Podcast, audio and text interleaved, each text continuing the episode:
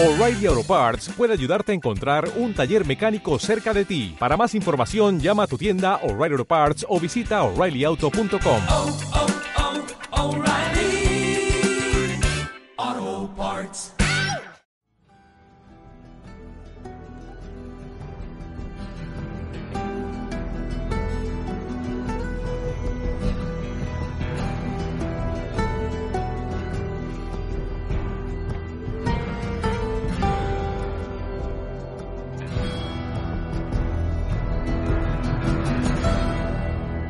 Saludos y bien hallados, damas y caballeros, a Marvel Studios Noticias. Yo soy Chevy, es un placer que nos acompañéis una semana más. eh, en esta ocasión, otro off topic para hablar de The Last of Us, la serie eh, del HBO eh, basada en el aclamado videojuego de Naughty Dog. Eh, en este caso, volvemos a estar Dalmau y yo hablando de ella para su canal y aparte, pues colgamos el podcast aquí. Así que nada, eh, recordad solamente, no hay spoilers del videojuego, no hay spoilers de futuros episodios, hablaremos, pues evidentemente, del 1, 2 y 3 un poquito, pero sobre todo nos centramos en esta ocasión 4, 5 y 6. ¿De acuerdo? Eh, así que nada, os dejo con el programa original, que lo presenta Dalmau, y espero que lo disfrutéis. Y bueno, eh, os dejo con ello. Muy buenas amigos frikis del mundo, bienvenidos a Planeta Basinga. Hoy estamos un día más para hablar de The Last of Us. Vamos a hablar de los tres últimos episodios, el 4, el 5 y el 6. Eh, y para hablar de esto tenemos a Chevy, el director del podcast Marvel Studio Noticias. ¿Qué tal, Chevy? Hola, buenas, Dalmau. Pues encantado de estar una semana más para hablar de esta gran serie. Que no tiene nada que ver con Marvel, pero me flipa igual. Exacto, yo igual. Antes de empezar, eh, avisamos, full spoilers desde el principio de estos tres últimos episodios, el 4, 5 y 6. Y para los que estéis viendo este vídeo, que hayáis llegado aquí directamente a través de YouTube, que sepáis que también estará en formato podcast, Chevy lo, colgará en su podcast. Y para los que sea justo lo contrario, que estéis eh, escuchando este podcast eh, directamente en Marvel Studios Noticias, que sepáis que también lo tendréis en formato vídeo para vernos las caras eh, en mi canal de YouTube, Planeta Basinga, con Z. Y dicho lo cual, eh, no nos enrollamos más y empezamos, ¿no? Con el cuarto episodio. Chevy, ¿qué tal? ¿Qué ¿Te tal? ha gustado? pues, eh, bueno, quería, quería recordar a todo el mundo que esto no vamos a comentar spoilers de lo que pasará más adelante, ni vamos a comparar con el videojuego. ¿vale? O sea, todo esto es una discusión lo solamente de lo que pasa en la serie. Sí va a haber spoilers, evidentemente, de todos los capítulos hasta ahora, hasta el 6. ¿vale? Exactamente. Entonces, eh, empezando por el cuarto capítulo, eh, pues es un poco el capítulo que yo estaba esperando. O sea, el 3 es un capitulazo. Todo el mundo ha estado súper contento con él y, y tal. Pero yo, que vengo del videojuego, no es por comparar, pero el videojuego lo más importante es la relación entre Joel y, Joel y Ellie. Y es algo que eh, eché un poco de menos en el 3. Solo vimos unas pinceladas. Eh, y este capítulo 4, pues por fin empezamos a ver a ellos dos haciéndose eh, algo más que compañeros de viaje, ¿no? Ya se un poco más de, de colegueo, más de amigos, sobre todo cuando termina el episodio y acaban pues con los chistes estos malos partiéndose el culo mientras están durmiendo, ¿no?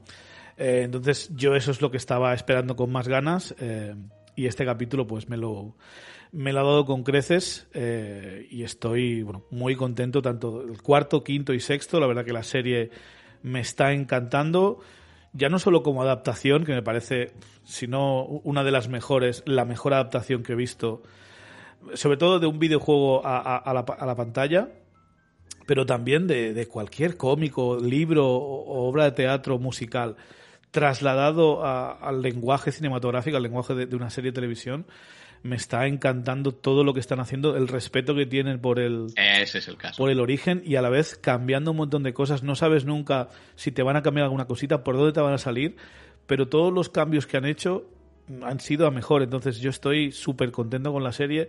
Y una vez más, el capítulo 4 sobre todo es de, de estos dos. Perdón. Sí que hay una cosa que no termina de matarme de este episodio y es eh, el tema de, de Kathleen, ¿no? De la... Es un poco rollo Walking Dead, que lo hemos visto muchas veces, quizá. Eh, no sé si tú, Dalma, me imagino que también es, eres- has visto esa serie o, Sí, sí, o algunas sí. temporadas. Yo no la he visto entera, No la he visto entera, ¿eh? al final me cansé. de- pero sí que es un territorio más conocido eso de ahí, ¿no? Eso del típico em, alguien que se, se pone al poder y se, se vuelve un poco déspota, se le va un poco de las manos, el tema de la venganza y las represalias y la... Entonces, esa parte de aquí no me ha convencido tanto, o sea, está bien. Eh, en el siguiente capítulo Bueno, sí que- quizá no, no es que no, no es por convencerte más o menos, quizás, sino es porque es algo que ya has visto más veces y es como muy predecible en ese sentido, pero que realmente en el fondo es lo que pasaría, o como mínimo es lo que yo creo que pasaría. Sí, sí, o sea, no digo que no, que ay, no me gusta esto. Es sencillamente que en ese sentido no es algo tan importante para mí y me da un poco igual. ¿vale? Entonces, a mí toda la historia de Kathleen y su colega y tal, que una, una, una referencia al videojuego, no es comparación, pero el actor que hace de Perry, que es como la mano derecha de Kathleen, ¿no? el que va con la ametralladora todo el rato y con la barba esa tan grande, tan chula, ese eh, es el que hace y le pone la voz a Tommy, al hermano de Joel, en el videojuego. Pues Vale. tiene un buen, buen, ma- más que un cameo, ¿no? Tiene un buen rol ahí.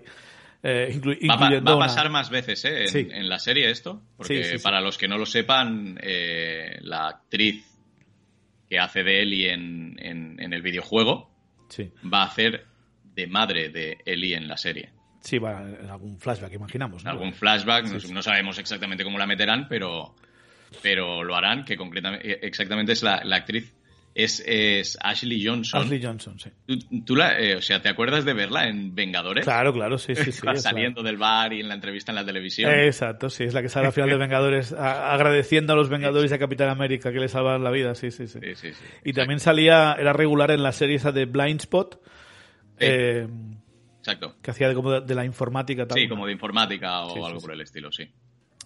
Eh, no sé, en general el capítulo 4 me ha molado, está chulo. Eh, vemos un poco las vulnerabilidades de Joel, que ya es un hombre de 50 y pico años, que ya empieza a tener pues un poquito de sordera, ya es, más lento, ¿no? Y es algo que vamos a ir viendo en los próximos episodios que ya no es lo que era, ya no es el, eh, el temible Joel que nos han vendido anteriormente en la serie, pero bueno, para, para Ellie. Y también vemos un poco Ellie el lado más violento, ¿no? Que dispara al pavo ese por la espalda cuando está a punto de matar a Joel. Y a pesar de que le vamos a practicar con el arma al principio, en capítulos anteriores la habíamos visto como excitada cuando es el tema de la violencia, pero cuando mata a alguien por primera vez, pues se Ya no ve, es tan divertido. ya no se ve confrontada con la, con la situación, ¿no? Y se ve como pues bastante mal. ¿Y a ti qué te ha parecido? A mí me está gustando mucho la serie en general y este episodio estoy muy contigo, ¿no? Em, es, es quizás el primer episodio en el que más se desarrolla la relación entre Ellie y Joel. Eh, es en el que tenemos dosis eh, extra de, relación entre, entre Ellie y Joel. Eh, entonces, yo también eso es lo que tenía muchas ganas de ver. A raíz, o sea, mm, lo que comentabas antes, ¿no? Del tema de, que, de la adaptación, que como adaptación de videojuego, de cómic y tal, es uno de los mejores productos que hemos visto, es que a mí también me da esa impresión y yo creo que es porque estás viendo el capítulo y te transmiten el respeto y el cariño con el que lo están haciendo, ¿no? Están eh, tratando el producto original con mucho respeto. Obviamente hay, hay, involucrada gente que estaba involucrada en el videojuego, por lo tanto se les está respetando, me imagino, y tienen mucho peso a la hora de decir esto sí, esto no. También, por otra parte, son los encargados de eh, expandir el universo, por decirlo de alguna manera. Todo lo que sale de extra en la serie eh, pasa por sus manos, por lo tanto, mm, es que eso se, se- se nota. Y cuando ves la serie, pues por narices lo tienes que, lo tienes que notar. Entonces, eh, le da un plus que otros productos de este estilo no, no tienen. ¿Qué más? Eh, el libro de los chistes, ¿no?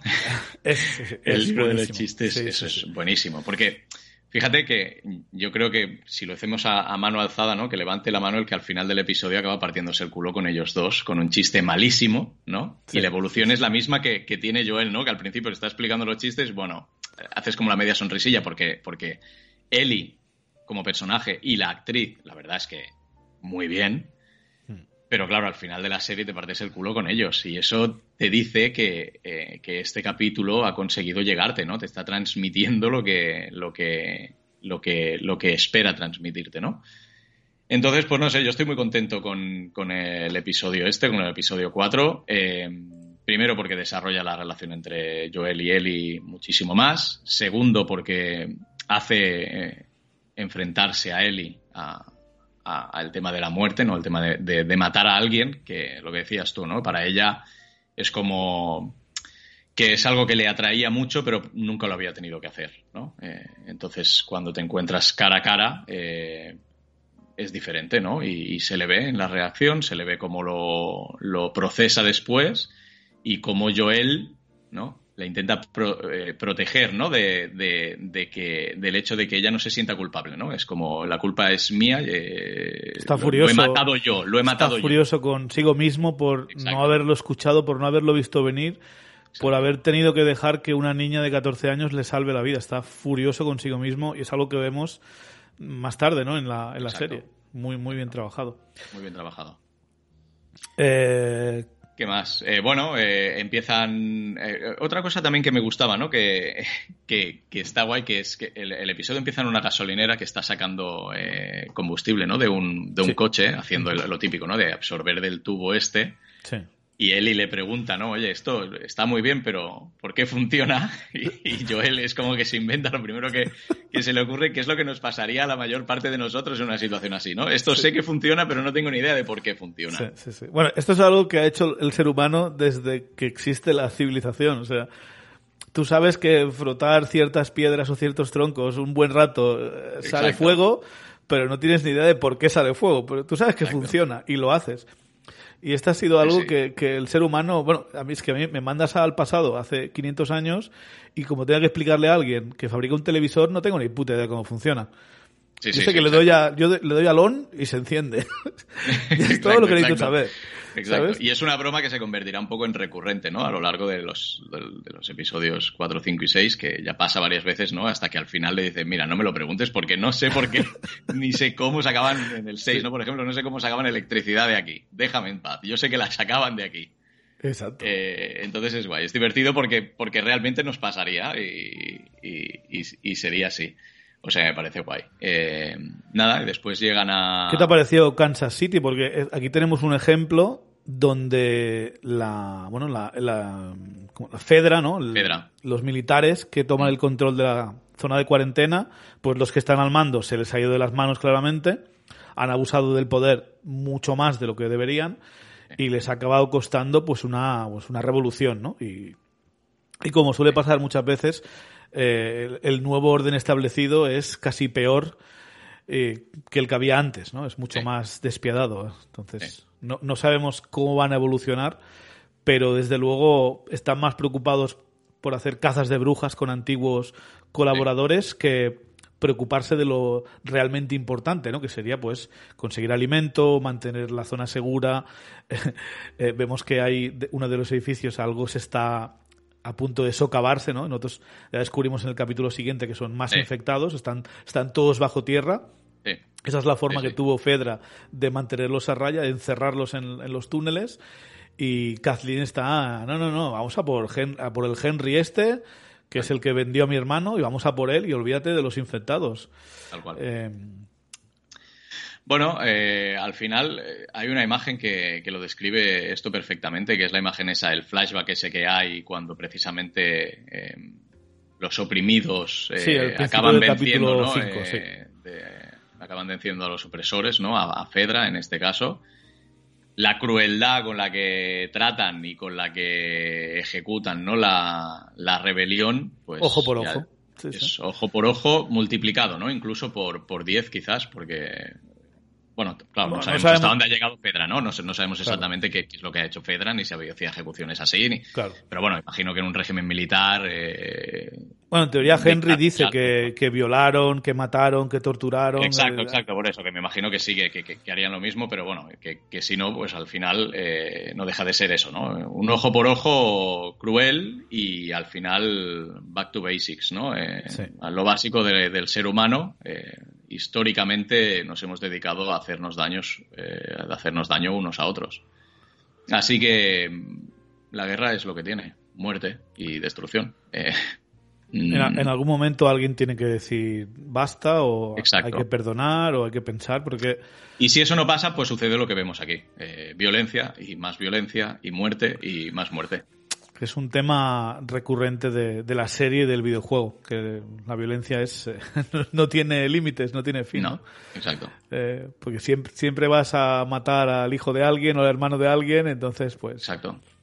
siempre vas a molestar a alguien, entonces es eh, complicado. Siempre, siempre vas a generar esa, esa, esa intención o esa, o esa necesidad de venganza por la otra parte. claro, claro. Eh, Por mucho que sea tu opresor, al final ese opresor Pues- tiene padre, tiene madre, tiene hermano. eh, Por eso, en teoría, en, en un mundo civilizado, pues eh, la justicia ¿no? se supone que debe ser justa e imparcial eh, y, y tiene que ser neutra, ¿no? Es en plan, tiene que analizar las cosas de forma objetiva sin que haya partes implicadas en el, en el juicio, porque si no... Básicamente sin que hayan emociones, ¿no? Exacto. Al final debemos, eh, se tiene que intentar coger eh, todo lo que es objetivamente valorable Hmm. sin, sin, sin utilizar, o bueno, sin, sin incluir las emociones personales, ¿no? De, la- de las personas que están eh, involucradas. Pero claro, en un mundo... Pero eso es un mundo muy ideal Sí. y es todo muy utópico y muy bonito. eh, Sí, sí, a ver, es que- complicado en el día a día. Exacto. Ya es complicado en el día a día de una sociedad civilizada. Eh, imagínate en una sociedad posapocalíptica, ¿no? Después de, de un apocalipsis zombie o Sí. de infectados por cordyceps, es igual. Que esta es otra, otra cosa muy chula de la serie, que comparándolo con otras series de zombies o, o películas, ¿no? Eh, esta es una, una serie mucho más parecida a algo como The Road, ¿no? La carretera, Sí, porque lo que son los infectados, aunque son importantes, es la explicación de por qué el mundo está así y son un peligro que está en la mente de todos. Realmente solo los hemos visto al principio del primer capítulo, ¿no? Hemos visto un poco en el segundo capítulo, sobre todo, es cuando más hemos visto los infectados sí. y en el quinto, pero en el resto de la serie, o sea, más de la mitad de la serie, no hemos visto infectados y no, es algo tan importante, ¿no? Porque a diferencia de, de esas series y películas que, que sí, te van a decir la historia no va de los zombies, va de la gente, pero sí que cada... Siempre tiene que morir alguien por zombies, atacado por zombies o... sí. Eh, sin embargo, esto es más personal, ¿no? Es una historia de, de este hombre y esta niña haciéndose colegas y cruzando Estados Unidos. Y me gusta que mantengan el foco ahí. eh, o con el episodio 3, por ejemplo, que es un poco un paralelismo, ¿no? De, de su relación. Sí. Entonces estoy muy contento con este episodio 4. Sí que es verdad que de los tres que vamos a hablar hoy, seguramente sea el más flojo, porque es el que tiene que intentar eh, ponernos en veredas un poco el episodio de setup, de preparación para el quinto, sí. que es un momento clave de, de la serie. Y si quieres pasamos ya directamente al quinto. No sé cómo lo ves. Sí, no, en relación a esto que ¿Quieres decías, lo que, lo- no, lo que de- en relación a esto que decías, eh, básicamente eh, el tema está que otras series o, películas que hemos visto de este estilo necesitan, ¿no? De los infectados o de los zombies o de esto para, para crear esa, para, generar esa atención, ¿no? Por parte del espectador. Y, aquí es como que desde el principio ya te lo han intentado generar con otras cosas, ¿no? Es decir, te han dejado más claro desde el principio en esta serie que eso simplemente es ¿no? el, fondo, ¿no? El, trasfondo de, de lo que va la serie, ¿no? Simplemente el por qué todo está así, pero no es lo importante, ¿no? Lo importante es todo lo que te están enseñando. Ya te lo van diciendo desde el primer episodio, pero bueno, aquí cuando ya vas por el cuarto y ves que los infectados que salen son los justitos, pues ya ves que realmente es lo que menos les interesa, ¿no? Eh, nada eh, pasamos, sí, vamos al... Bueno, antes de ir al 5, para, para que la gente lo, lo tenga claro, ¿no? El cuarto acaba justo que, que Joel y Ellie acaban en un edificio, ¿no? De la, de la ciudad huyendo de... De, De las tropas de Kathleen. las sí, tropas de las- Kathleen sí, sí. que a su vez están buscando a otras dos personas, ¿no? Intuimos que uno es un niño y el otro es un adulto que también los están buscando. Y Joel y Ellie se refugian en un edificio, en una planta alta de un edificio para, para descansar y que se haga de día y valorar a ver cómo, cómo huyen. Joel pone los cristales para ver si Exacto. alguien se acerca. Pero Eli le dice, ¿no? Que está sordo de uno de los Exacto. del oído sí. derecho, creo que es, o del izquierdo, no me acuerdo. No me acuerdo dónde igual. Y justamente se duerme, pues, del oído bueno. Entonces no, no les escucha llegar a estos dos. Exacto. Y al final del episodio, pues justo, ¿no? Lo despierta Eli, a Joel, y eh, tienen ya al, al niño apuntándole con el arma. Exactamente. Y de ahí pasamos al quinto. Que este quinto sí que empieza con un flashback, como hemos hablado antes, de, de la revolución en Kansas, de Kathleen tomando el poder. Eh, y me gusta que más tarde explica cómo ha llegado ya al poder, ¿no? Que, que su hermano era en principio el líder de la revolución, era Sí. una persona que perdonaba, que era muy buena gente, que todo el mundo lo quería. Eh, pero Perry le dice, tu hermano lo queríamos todos, pero no cambió nada, ¿no? Fue cuando llegó Sí. Kathleen, que imagino que empezó a... a- no, no sabemos exactamente cómo, pero básicamente mm, el fin Pues- justifica los medios, entonces si hay que matar a este se mata, si hay que sobornar a este se soborna, eh, habrá hecho lo que sea necesario para derrocar a Fedra y ponerse ella al poder.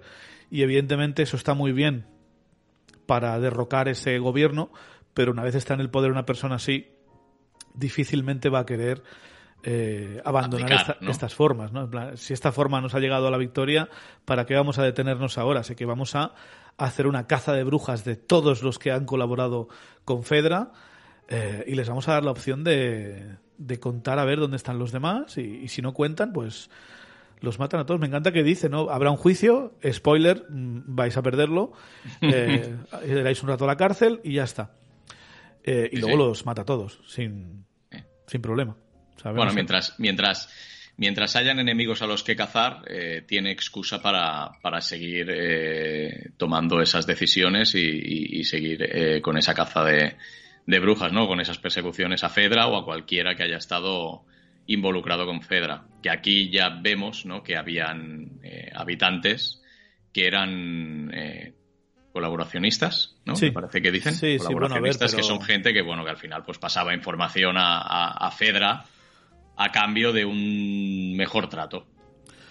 Claro, pero si te estás muriendo de hambre y... Claro, claro. es que ponte en, tu situa- en su situación, ¿no? Es- Es que ahora lo veremos. En el quinto episodio, precisamente, ya nos cuentan la historia de, de por qué persiguen a quien persiguen y por qué lo persiguen. Es que al final ponte en la situación de, de, ese- de esa persona, ¿no? Eh, Claro. ¿es- ¿Está bien o está mal? Hostia, es muy, es muy complicado valorarlo, ¿eh? Porque, claro, también estás eh, vendiendo a otra gente y dejándolos a su suerte, ¿no? Eh, al final, o condenándolos a muerte directamente.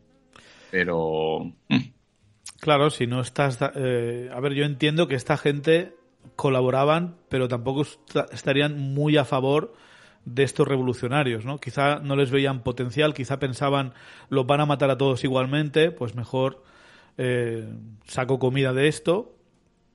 O bueno, el doctor, ¿no? El doctor del anterior, anterior episodio dice que le pusieron una, una pistola en la cabeza, o sea, le obligaron a hablar. Sí, sí. Tampoco es que tuviera mucha, mucha elección. Entonces, aquí no hay, no sé, no hay buenos y malos. Aquí la única que se le, que se le va de las manos es a Kathleen, que, que tiene la oportunidad de perdonarles, de usarles como recurso para seguir mejorando la ciudad y de- decide matarlos a todos. sí. Como, como si fuera, es que no sé, esto ni siquiera... Si, si nos vamos al pasado, ¿no? Cuando en la Edad Media se conquistaban ciudades, la idea es conquistar a la gente para tener pues más impuestos, más recursos, más soldados. No, masacra- no masacrarlos innecesariamente. Masacrarlos, eso suena que, que glorificar su ego, o sea, amplificarlo, es lo que sirve. Entonces la Catherine está completamente fuera de control. Sí, bueno, básicamente ella no valora que, que esa gente les vaya a servir de nada, simplemente cree que tienen que pagar por lo que han hecho eh, y punto. No, no, no valora otras opciones, no valora que, no valora incluirlos en la sociedad que ella espera crear, ¿no? Eh, entonces, al final, con esa mentalidad y, y- y ella ya lo dice, ¿no? Mi hermano era de esta manera, pero yo no soy así. Y bueno, claro, los- la gente que les sigue al final eh, han Esta visto la, que... la ve- la vecina loca de dos hombres y medio, por cierto. Sí, Es esta. Sí, sí. Sí, sí, bueno, es que hay, hay muchísima, hay muchísima gente conocida en la serie esta, ¿eh? Eh, ya sea, bueno, incluso es, es eso, ¿no? También en el videojuego, ¿no? Eh, la, la Ashley Johnson o el, el Troy Baker este también, que no lo hemos dicho, que, que es el que hace de Joel, también Sí. tendrá un papel Sí, va a salir en el capítulo ¿no?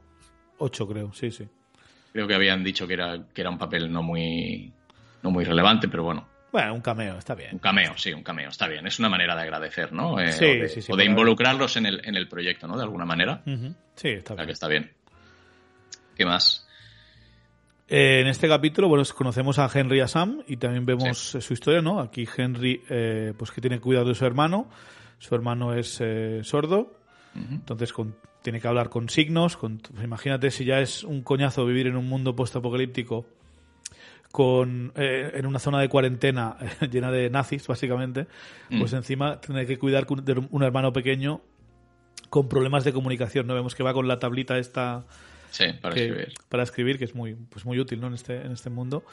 Eh, que le gustan los superhéroes, le gusta pintar. eh, y luego ya pues usamos este flashback, esta conexión que tienen para luego emparejarlos con Joel y Ellie. Es un poco una relación espejo también, ¿no? Esta. Sí, Lo era un poquito eh, la de Billy y Frank. y Frank en el capítulo 3. Y Sí. aquí tenemos otra relación espejo entre Henry y Sam, ¿no? Sí, entre hermano mayor y hermano pequeño. Eh, y como Henry, pues necesita a Joel, porque Henry no es un asesino, Henry no es un soldado. Eh, ve que Joel sí que es, que no tiene problemas en matar a gente. Entonces necesita su ayuda, él sabe cómo escapar. Y eh, me gusta cuando están ahí en los túneles, eh, en la zona esta que era una escuela, ¿no? Y se fue toda Sí. la mierda sí, eh, me gusta como, cuando le explica que le ha mentido, ¿no? Que sí que mató a alguien porque había un, un hombre súper bueno, súper buena gente, sí. pero eh, tuvo que decidir entre él y la medicina para salvar a su hermano pequeño Sí. y lo vendió. Entonces, eh, ahí estamos en el problema que diría el Capitán América, ¿no? Eh, no, no comerciamos con vidas los héroes. Los héroes no comercian con vidas. ¿Qué vida es más importante? ¿La de un niño o la de esta persona o la de todos? Claro. Pues depende a quién Eh, le preguntes. Claro, si le Sí, preguntas al hermano del niño, pues eh, claro, al final es que, es que, hostia, la decisión no es fácil, ¿eh? También es verdad que, que se hace más fácil la decisión en tanto en cuanto lo que él está haciendo es facilitar información a Fedra, que sí que es verdad que hará que Fedra pueda capturar a- a- al objetivo, ¿no? Pero no sería lo mismo ya si, por ejemplo, le pusiesen una pistola en la mano y le dijesen, mira, tienes que matarlo y te doy las medicinas para tu hermano. No La es lo mismo, sería diferente, ¿eh? pero yo creo que tanto para él como para Kathleen es lo mismo. O sea, es... Yo creo, yo creo que para ellos es lo mismo. O sea, a nivel objetivo no es lo mismo. No, pero me refiero en, la- en- en- en- no sé si, si todo el mundo tomaría la misma decisión, ¿sabes lo que te quiero decir? Ya estoy hablando a nivel eh, Mm. personal, ¿eh? De, de cada persona. Que no- o sea, que, que no, es, no es lo mismo el hecho de tú no ver qué es lo que ha pasado a raíz de, de tu decisión, ¿no? Las Sí. consecuencias que tiene tu decisión. Sí, hostia, han matado a este, vale, pero es diferente que si te dicen ejecútalo tú. O lo vamos a ejecutar ahora delante tuyo a cambio de, de las medicinas. Quiero decir que Sí. eso cambia la situación, que no es lo mismo, ¿no? Eh, como mínimo para él. Para Claro. Kathleen es lo mismo porque al final su hermano ha muerto por culpa de la información que él facilitó a Fedra. ¿no? Entonces, eh, la- la- las ansias ¿no? de, de- de venganza para ella son las mismas, porque el culpable de su muerte eh, es él y no Fedra, que simplemente han sido los ejecutores. ¿no? Sí, pero realmente aquí el villano, el malo, es Fedra por tener una medicina que puede salvar a una persona y no dársela, sino que Sí, dársela sí. a cambio de algo. Sí. Ahí el enemigo es Fedra y Fedra ha sido derrotado, ha sido destruido y sin embargo después de esto no es suficiente, ¿no? Eh, lo- los revolucionarios Kathleen y los demás eh, que, que la, la siguen ciegamente, no nos olvidemos, ¿vale? La están siguiendo porque sí, el Perry le dice un poco mm, cuidado con esto, la mira, a veces le hace una miradita de estar segura, pero la sigue igualmente, ¿no? Sí, sí. Y esto, históricamente, pues sí, ha habido gente que sí que llega un momento que al igual se plan- te planteas dejar de seguir a una persona, pero eh, la, la- la fe en alguien de, de este tipo, pues tiene estas consecuencias de eh, matar a un montón de gente inocente inocente entre comillas, evidentemente puedes decir que eh, hicieron algo mal, sí, porque apoyaron al régimen anterior, pero pero claro, es que es lo que, es lo que hemos dicho, ¿no? Ponte en tu situación, en su situación. Y al final del episodio, eh, Henry le dice a Kathleen, ¿no? En plan, tú hubieses hecho lo mismo, y ella dice que, ella dice que no, que la vida de un niño, los niños mueren todo el rato, un niño no es importante, un niño no vale más que la vida de tu hermano no vale, No vale más que la más del que la vida del- del mío. Y tiene razón. Kathleen tiene razón. O sea, Tiene razón, pero ¿qué haría ella? claro, claro. decir, tiene razón, pero si, si tuviese que decidir entre la vida de su hermano y la vida del hermano del otro, ¿qué haría? Claro, es eso. ¿Pensaría lo mismo? Claro, es el problema. O sea, ¿Pensaría yo lo digo mismo? Que tiene razón. Kathleen, pero el hecho de que tengas razón no, no te autoriza a, a matar a este pobre hombre. ¿Sabes? No sé, es... Le puedes decir, mm, vas a, vas a deberme una deuda el resto de tu vida y me vas a ayudar en lo que me haga falta. Dices, bueno, ahí Henry pues moralmente se sentirá obl- obligado, pero quitarle la vida por eso, eso no se lo merece Henry por, no sé, por muy mala gente que, que sea Kathleen. Entonces, Al final tampoco ha facilitado información de un don nadie que no tenía peso en una organización. quiero decir, cuando tú te pones de, de- de cabeza visible de una organización rebelde, sí. pues igual, o te pones de cabeza visible de, de Fedra en, en X zona de cuarentena, tú tienes que asumir que con tu cargo viene la posibilidad de que te maten. Eh, no queda otra. No es que él haya vendido a un vecino que, que el pobre hombre o la pobre mujer, el pobre diablos no, no tenían nada que ver y simplemente, pues bueno, era una cabeza de turco. No, al final ha vendido a alguien que estaba al frente de, de, de- de la rebelión, Entonces, es algo que también, si somos consecuentes con lo que hacemos, tienes que tener en cuenta, ¿no? Y es lo que le dicen después, ¿no? Él le hubiese perdonado, porque tenía claro quién era, dónde estaba y, y a lo que se exponía, y también tenía claro que los demás, pues obviamente, juegan un poquito eh, con lo que tienen. Al final están comerciando con vidas. Sí. Eh, y bueno, también tenemos en este capítulo algo, ve- vemos el lado más eh, juvenil e infantil de Ellie, ¿no? Sí. Jugando con, eh, con Sam, riéndose con él. eh, Los cómics. Un guiño del, del juego, ¿no? El cómic este de... eh, ¿Cómo se llama? Resiste y sobrevive, ¿no? Que es, Sí. es la frase que dice el- el- la protagonista de, del cómic.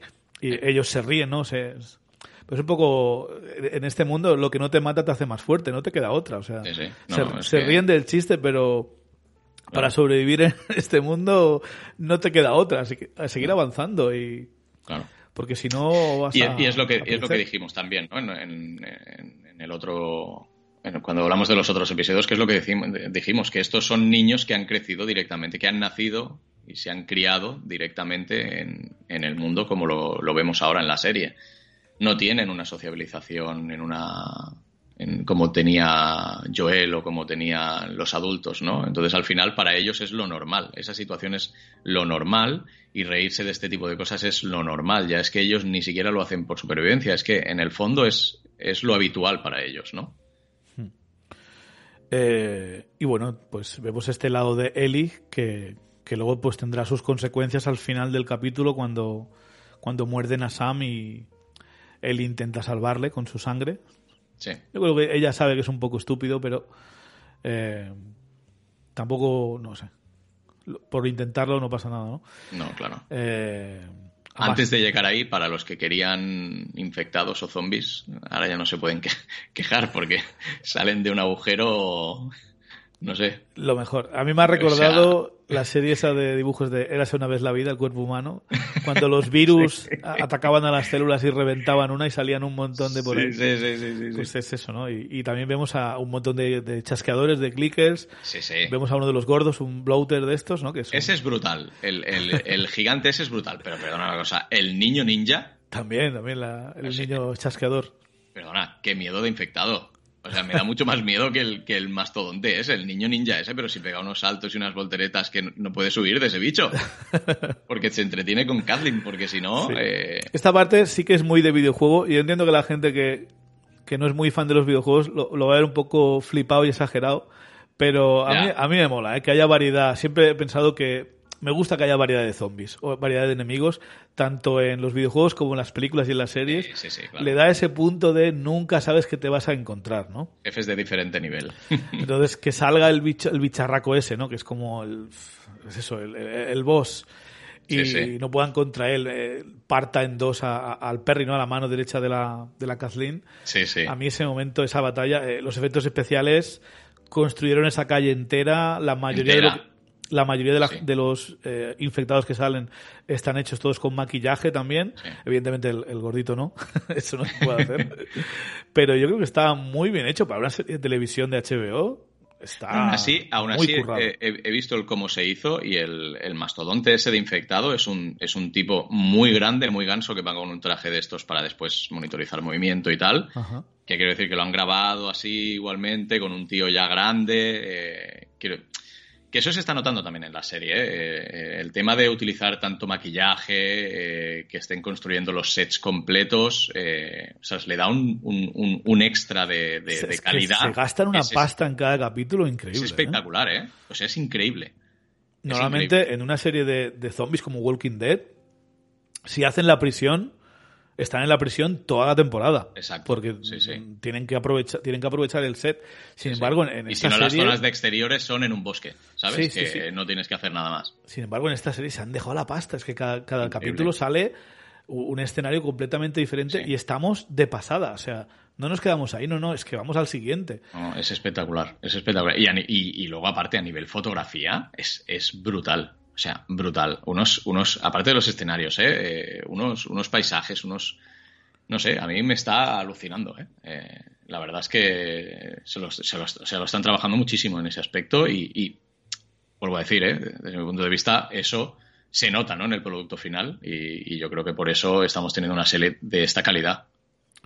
Y de luego tenemos por otra parte, pues la evolución de Joel aquí en este capítulo, ¿no? Como Mm. preocupado por Ellie, que primero que se quiere hacer amigo de estos dos, que vamos, vamos juntos.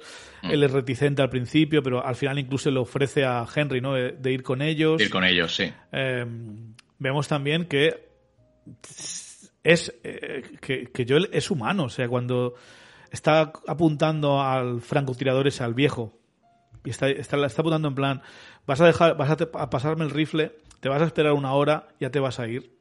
Sí, sí. Y va a girarse para dispararle y le dice, por favor, no lo hagas, no lo, no lo hagas. hagas. Sí, sí. Pero lo mata. Entonces, eh, otro, otro personaje seguramente hubiese entrado disparando y a tomar por saco. Pero Joel no, no, no quiere matar a nadie si no es necesario. Vale que no es una buena persona a nivel objetivo, ¿no? A nivel, porque ha matado a mucha gente y ha- habrá hecho de todo en el pasado. Pero ahora mismo, su evolución como personaje, al menos el que nos están enseñando ahora, no es una mala persona. No, al final, defectos, pero- y voy a citar a, a Albus Dumbledore, para los frikis de Harry Potter, es una buena persona al que le han pasado mm, cosas malas. Entonces, eh, él era una buena persona, una persona adulta que se ha visto eh, obligado ¿no? a, a tomar ciertas decisiones. No todo el mundo hubiese tomado las mismas, pero él las tuvo que tomar porque más adelante ya vemos ¿no? que su hermano lo dice, eh, sobrevivimos de la única manera que sabíamos. Habían otras, pero esta era la única que nosotros conocíamos o la única que supimos hacer. Entonces, al final, ¿está bien? No, no. Pero ¿han tenido opción? Pues quizás tampoco.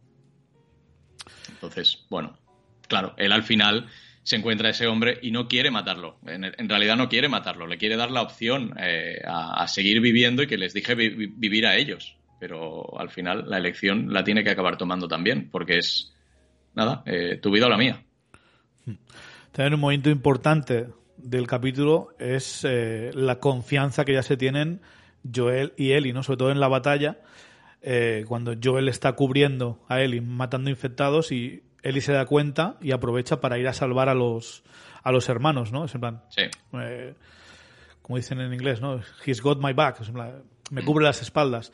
Y es en ese momento cuando, si te fijas, pues eh, uno de los eh, chasqueadores tiene la pierna del pequeño Sam eh, ahí bien, bien agarradita y es cuando le muerde. Y pues más tarde pues hay una conversación muy tierna entre Ellie y Sam sobre pues, un poco sus, un poco sus sueños, ¿no? Por, por qué nunca está asustada. Ellie dice que sí que está asustada todo el tiempo y lo que más miedo le da es quedarse sola. Eh, y tenemos pues eh, el peor momento que, que puede pasar para Henry cuando al día siguiente se despierta ¿no? y tiene que matar a su hermano pequeño antes de que mate a, a Ellie. A Eli. Eh, y, y luego, pues eh, a continuación, inmediatamente, al, darse- al darse cuenta de lo que ha tenido que hacer, pues no puede con la, no puede con la culpa, no puede con haber fallado. Y yo creo que ese es el problema de armas de fuego, ¿no? Tenemos un arma de fuego en una situación como esta, es demasiado fácil comparado Quitar con, vidas. comparado con otras formas. vidas. Sí. Sí, o una persona que está acaba de, de pasar un, un evento tan traumático, si le ofreces una forma rápida de, de pasar el dolor, pues, pues eh, un porcentaje de ellos la van a coger. Entonces, por eso yo le está en plan, dame el arma, dame el arma, dame el arma, pero se quita la vida delante de Eli. Y ahí tenemos un momento traumático, no solo para Eli, sino para Joel también, Para porque Joel es un también, recordatorio claro. de eh, que lo vemos en el capítulo siguiente, ¿no? Un recordatorio de eh, no, has, he- no has hecho nada eh, y el- eh, podría ser tú el siguiente, o sea, como, Sí, sí. como muera Eli bajo tu cargo, al igual tú esta vez Encuentras en la tiras, misma situación. tiras el gatillo porque probablemente no lo hemos visto, pero probablemente Joel haya pensado en hacer lo mismo muchas veces, ¿no? Sobre Ah, todo recordando su hija, claro. a su hija. Sí, sí.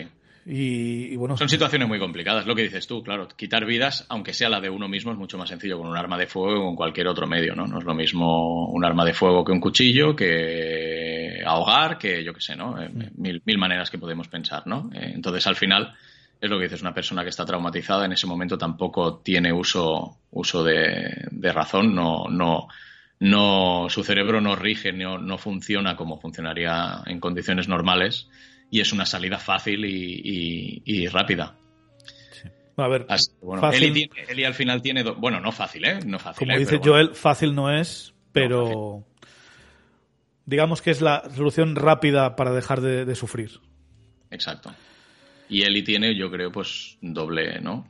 Doble trauma, ¿no? Un poco el no poder haber podido ayudar a, al crío, ¿no? Porque al final es normal lo que ella intenta, ¿no? Poner, es, sí que es verdad que es, es- es razonamiento un poco de, de una cría, pero es al final lo único que puede hacer, ¿no? Es yo sé que soy inmune, pues voy a ponerte sangre, a ver si aquí tenemos suerte Sí. y hay un milagro, ¿no? Claro, yo, Eh, yo creo que ella sabe que no va a funcionar. O sea, Claro. no, no del todo, pero ella sabe que es un poco absurdo, pero Bueno, lo hace un poco sé. por ella y un poco por él, ¿no? En Sí. el fondo es un Sí, poco, sí, mira, yo soy inmune, voy a ponerte sangre, tranquilo, todo va a estar bien, ¿sabes? Pero tampoco está segura, porque si supieras seguro que no iba a funcionar, yo creo que hubiese hubiese No, claro, ella tiene la duda, ella tiene la duda, claro. Ella también en el fondo es una cría, la han mordido dos veces, es Tiene- completamente inmune, piensa, a lo mejor tengo algo en la sangre que le puede ayudar a él, ¿no? También es un razonamiento lógico, ¿no? Sí, sí, sí. Que de hecho así es como funciona la, la inmunidad, ¿no? En teoría, pasan la, pasan la sangre de alguien por un filtro, quitas el plasma, Exacto. metes el plasma a otra persona y ahí le pasas los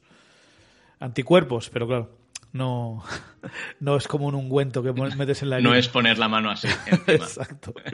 Es mucho más, más caro y complicado. Eh, y y- y qué, qué pena el, el final del episodio, ¿no? Cuando eh, en, la, en la tumba que le han cavado los dos. Sí. eh, porque eh, yo creo que la tumba la, la, la cava Joel más por Ellie que por él, ¿no? Porque Ellie Sí. es la que tiene el más, más trauma de ver a gente morir.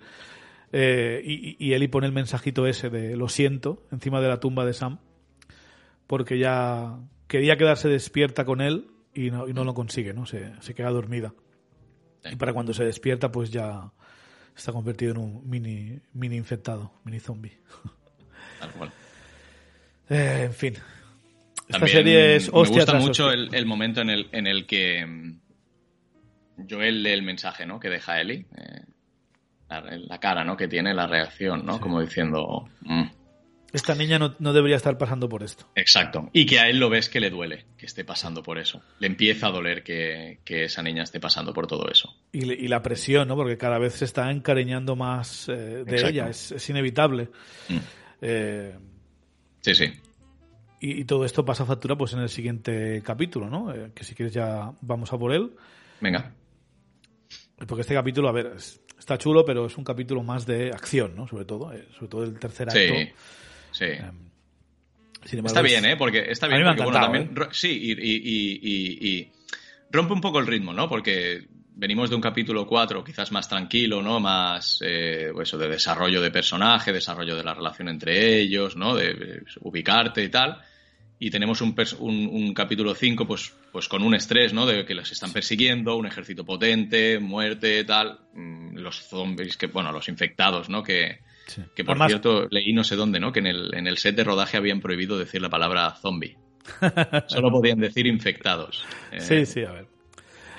Entonces, eh, yo, a mí me ha gustado mucho ¿eh? el, el episodio, me ha encantado. Eh, sí que es verdad que es un poco diferente, ¿no? A los demás por eso, ¿no? Porque le añaden acción, le añaden movimiento, ¿no? Eh, Ahora me gusta porque es, si tenías una- alguna duda de por qué la humanidad se había rendido tan rápido o no había podido luchar contra la infección, ahí tienes un ejemplo, ¿no? De- exacto. es una fuerza imparable. o sea, Imparable. Es un enemigo, no, no son zombies lentos y ya está, como los de otros No. sitios. No, no, estos zombies es que tienen de todo, tienen un repertorio de, de armamento terrible, sí, sí, ¿no? Sí, sí. Eh, Por eso. Joder. El capítulo 3. tenía Seis. much- Capítulo 6, perdona. Seis, Tenía, seis. Sí, el tercero de hoy, perdón, me he liado. capítulo 6 tenía grandes expectativas porque para mí es. por- contiene uno de los momentos que más, más me llegaron en el videojuego. eh, que es eh, hacia el final, ¿no? Pero bueno, tenía muchas esperanzas en este capítulo. Creo que lo han hecho más o menos bien. Sí que hay una parte que me parece un poco acelerada, pero en general este capítulo también me ha molado mucho. Eh, el principio, volvemos a ver a Joel siendo buena gente, ¿no? Sí. Me encanta el momento de la cabaña. O sea, me flipa la conversación de llega los el nativo americano este, allí. ¿no? De, Sí, de sí. cazar conejos, entra y está su mujer ahí tan tranquilita ahí sentada. le, Eh, dice, ¿le has hecho sopa? Y dice, sí. Claro, porque eh, entendemos que esta gente ya se, se fue a aislar de la sociedad antes de la, pande- de la pandemia esta, ¿no? Es buenísimo porque dice, hablan de esto, ¿no? Que le preguntan, y no sé cómo es, que dice, sí, no, llevamos muchos años antes, y que dice la mujer, y la mujer quería la mujer no quería. Pero, pero sí, ¿eh? es un buen ejemplo de que como Frank y, y Bill se puede sobrevivir eh, en este mundo, ¿no? Si estás aislado, si estás bien protegido, si no hay, no estás cerca de zonas urbanas donde hay infectados, pues se puede vivir.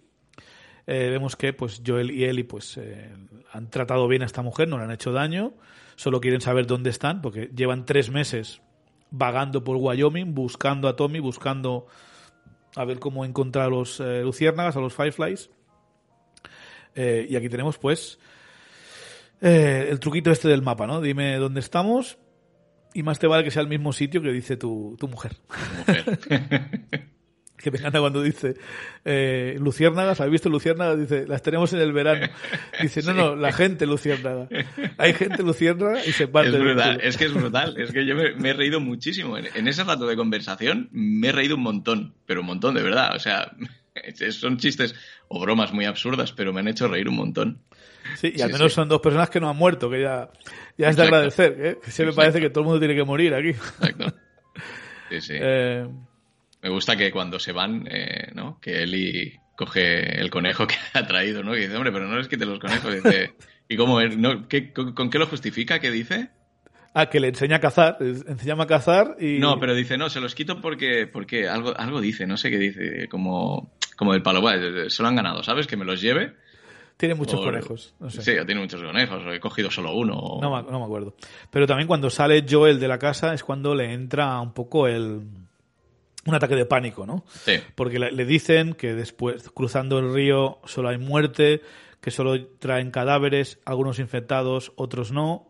Y Joel empieza pues a dudar de a ver si no voy a poder llevar a esta niña sana y salvo a su destino, ¿no? Eh, Le empieza a pesar. Más tarde vemos las pesadillas que tiene, que sigue teniendo desde el primer capítulo. Antes debían ser sobre su hija y ahora son sobre, sobre básicamente lo que es su nueva hija. también te digo que le, le entra el miedo como si viniesen de Disneyland, ¿sabes? Y, y- y vienen de, de toda la persecución allí con Kathleen, de todos los infectados aquellos, de... Quiero decir que, no, si cruzas el río solo hay muertos. Ah, no, no, vengo de... Claro, Claro, pero al final. un ataque de pánico es algo irracional, ¿no? Es, Sí, sí, no, no, es porque básicamente ya te están dejando ver que él está empezando a dudar de sí mismo y de sus capacidades. Que ya no, ya no puede, ya no puede, ya no es el que era. Eh, él, él- él empieza. Él está muy preocupada, ¿no? Pero le dice: Te lo recuerdo que si, que si mueres, yo también estoy muerta, no tengo nada que hacer. Sí, sí, exacto. es algo que veremos además en el final del capítulo, preci- precisamente, ¿no? Es un buen planting que se dice. Un foreshadowing. Eh, así que nada, van a dar un paseíto por, eh, por Wyoming, que es muy bonito. Tienen una gran conversación también de bonding en, en- en la hoguera, ¿no? Hablando de sus sueños, Sí. de que imagínate que llegamos a- a- al hospital, me quitan la sangre, hacen la cura y luego qué hacemos. Luego qué. Luego qué hacemos, dice. Y él, ¿cómo que qué hacemos? en plan, Es buenísimo ese momento también de bueno, chico, ¿qué, qué harás tú? Es igual, Eso. déjame, no, no me eso- incluyas, ¿qué harás creo tú? que Ya está. Eso le duele a ella. que Sí, le tiene que doler, sí. ¿eh? Hombre, Joder. claro. Claro, Y- clarísimamente, vamos. Y él, él en el fondo seguro que no lo, no lo dice de verdad. Él, él lo que quiere es eso, es distanciarse. eh, intenta decirlo. No, no, no, Ah, pero- mi hija, lo que quieras, pero, Nada. pero ya está, ya es tarde, ya es tarde, ya llevan meses juntos. Ya está, claro, hombre. Eh, si no os habéis matado el uno al otro ya, es que os queréis, es que es lo que hay, no, el roce es el cariño, no queda otra. No hay más. Entonces dice que quiere tener una granja, un rancho, ¿no? Con, con ovejas, que Con están, ovejas. están calladitas y cumplen las órdenes, no, no como ella. No como ella. Y luego, pues ella comenta que quiere ser astronauta, como Sally, Sally Ride, ¿no? Eh, que es algo también del, del videojuego muy, muy bonito, que, que quiere ser, ella quiere estar en el espacio, quiere ser astronauta. Cuando se subían en el coche en el capítulo 3, decía, parece una nave espacial. Parece una nave espacial. Entonces tenemos ahí la, la referencia. Y le dice, ella, ella dice, todo flipada, bueno, ¿quién coge la primera guardia? Y él dice, no, no, yo cojo las dos guardias. las dos. Me flipa. Y evidentemente se queda sobado porque está cansado, ya no, ya no es el que era. Así que ella. eh, Escucha, que Tú- yo me quedo dormido en el sofá y estoy en la comodidad de mi casa. Si estás un montón de días sin dormir y sin comer, ¿cómo no te vas a quedar dormido allí eh, sentado al lado de una hoguera? Si es que no. Es normal. Al final es duro, pero te- en realidad tendría que darle la razón a él y tendría que repartir la guardia. Si es que no hay más, porque es que al final, después, si él tiene que dar la cara físicamente, por decirlo de alguna manera, será una persona agotada que no, no va a poder dar de sí nada. sí, sí, sí. Él, y él en el fondo lo sabe, pero no quiere decirlo, no quiere que esta pobre chica tenga que matar, tenga que, hacer guardias, ¿no? En, el fondo la quiere proteger incluso de esto, ¿no? De, crecer en un mundo tan, tan exigente, tan cruel. Pero Eli dice que es, natural en ella, ¿no? Ha, ha hecho la guardia, ha hecho las rondas, ha vigilado su espalda, que lo tiene todo controlado. Que un don. ¿Eh? Él le dice, la bolsa despiértame. y, le, y le dice, pues la bolsa no te quedes dormido. Exacto. le coge el rifle. No sé, a mí me parece muy, muy bonito esta, esta, esta escena, esta Sí, parte. es guay. Entonces llegan a la Es que al final toda, todas las, las- las- los minutos de metraje, ¿no? Que son entre ellos, es que no, es que son guays. Es que las series son ellos, realmente. Es- Claro, claro, claro, por eso, por eso. Y, y- y todo todos los ratos en los que la serie se detiene realmente a enseñarnos eso, es que te va, es que nos va a gustar, sí o sí. Eh, bueno, llegan a la, a la presa, ¿no? Que, Sí. que no sé qué dice en castellano, pero hace un chiste porque en, en inglés dam es presa y dam también es joder, ¿no? Entonces cuando llegan a la presa ella dice damn y, y, y Joel le dice no eres Will Livingstone tú, no eres el de los, el libro No de los chistes. En castellano no No, sé. no recuerdo que le dice en castellano, pero, No sé, no sé, no sé, no recuerdo cuál es la broma, ni si hay broma, ¿eh? Pero pero tiene no, su no, no recuerdo. No Eh, recuerdo. Y bueno, aquí te- hay una central hidroeléctrica. eh, Joel ya dice que no tiene ni puta idea de cómo va. Antes de que le pregunte, dice, no me preguntes porque no sé cómo lo hacían. Que seamos honestos, tampoco es que sea muy diferente de la respuesta que le hubiésemos dado a nosotros, ¿no? Es que hay No, no, no, hay no, yo le hubiese dicho lo ahí, mismo. que Sí, quieras, sí, hay pero- turbina, el agua mueve las turbinas y eso va a un generador y todo lo que tú quieras. Sí. Pero vamos, si me preguntan mucho más le diría, "Oye, escucha, mira, de ahí salía luz, electricidad. Exacto, exacto. Eso es, es, eh, como un molino de agua, pero venido a más, básicamente.